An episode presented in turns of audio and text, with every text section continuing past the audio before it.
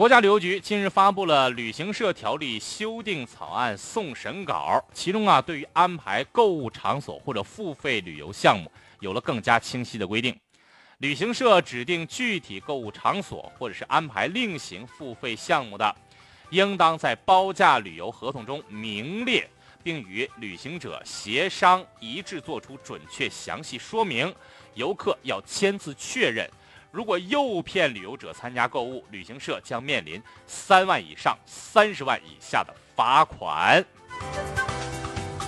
对于这旅行社指定的具体购物场所或者安排的另行付费的旅游项目的问题啊，在咱们国家之前的有关法律法规啊，早就已经有明确的规定了。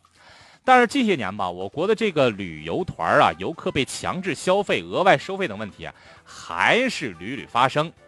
不能说啊，每个参团的游客都被宰过，但是至少九成以上的游客都有被宰的经历。那么每年真正被查处的旅行社又有几个呢？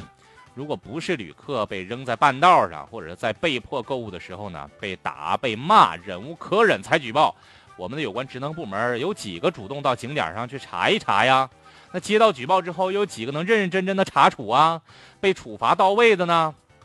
正是有关部门对旅游市场放松管理，才使旅游市场的乱象越来越严重。社会各界啊对此反响强烈。然而呢，一些地方除非出现了严重的旅游纠纷，被媒体曝了光，才会引起重视，出台了一些所谓的措施。但只要这风声一过呀，哎，同样的问题又再次出现了，从而呢陷入了抓一阵儿放一阵儿，越治越乱的怪圈儿。咱们国家对这旅游市场的管理啊，不缺法律法规，缺的是执行力。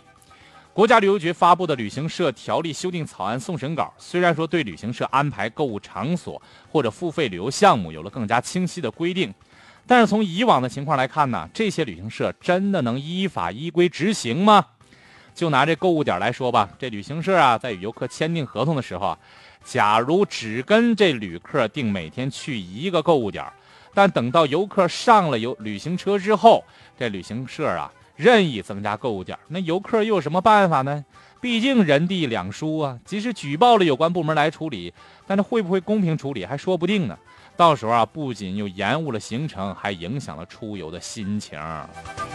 这条例吧，虽然说这个明确哈，如果旅行社这个诱骗旅游者参加购物，将面临三万以上三十万以下的罚款。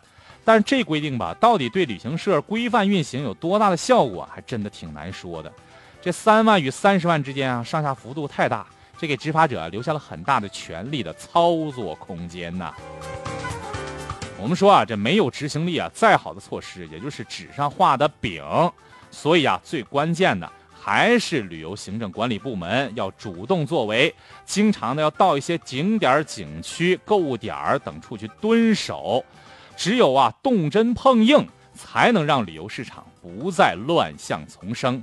有了规定，不去动真，即使把罚款标准调到三百万、三千万，又有啥意义呀？不仅起不到任何作用，反而让更多的游客失望。